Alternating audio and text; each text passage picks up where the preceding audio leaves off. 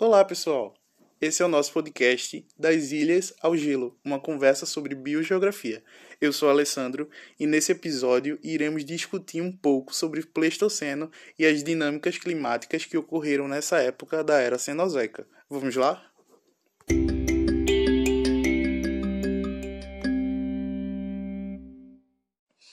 Apesar da biogeografia continental ser bastante diferente da biogeografia de ilhas, as duas análises permitem entender a variação e as interconexões entre os mais diversos organismos isolados, ou seja, com a sua biota limitada. Entretanto, para entendermos um pouco sobre como funcionam essas ilhas, ou como chamaremos a partir de agora, refúgios, é necessário nos aprofundarmos um pouco e falarmos sobre a época onde isso tudo aconteceu, o Pleistoceno.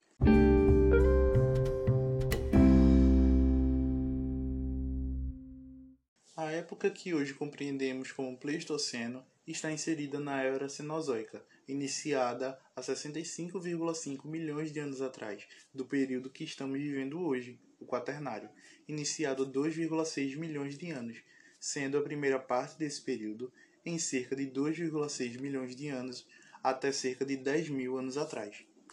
Mas você sabe o que aconteceu no Pleistoceno? Você sabia que foi no Pleistoceno que a nossa espécie, o Homo sapiens, evoluiu?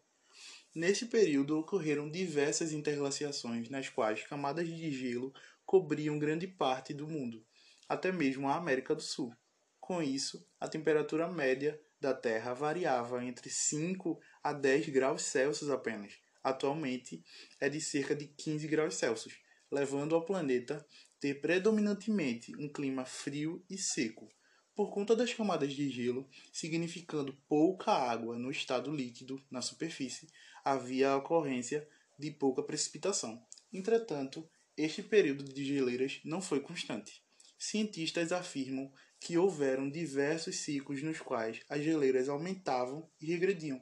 O nível do mar caiu cerca de 100 metros e a fauna e flora foram conduzidos de acordo com o clima.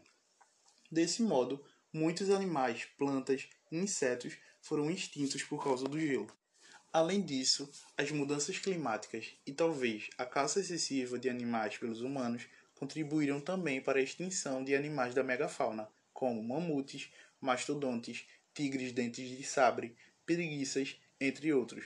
Entretanto, muitos animais ainda sobreviveram e temos até hoje, mesmo sobre os drásticos períodos secos do Pleistoceno principalmente os voadores que podiam migrar nessas épocas mais frias. Assim, justamente por causa dessas interglaciações constantes que ocasionou o que vamos explicar a partir de agora. No próximo episódio, iremos falar sobre a teoria dos refúgios pleistocênicos e no que ela se baseia. Até mais!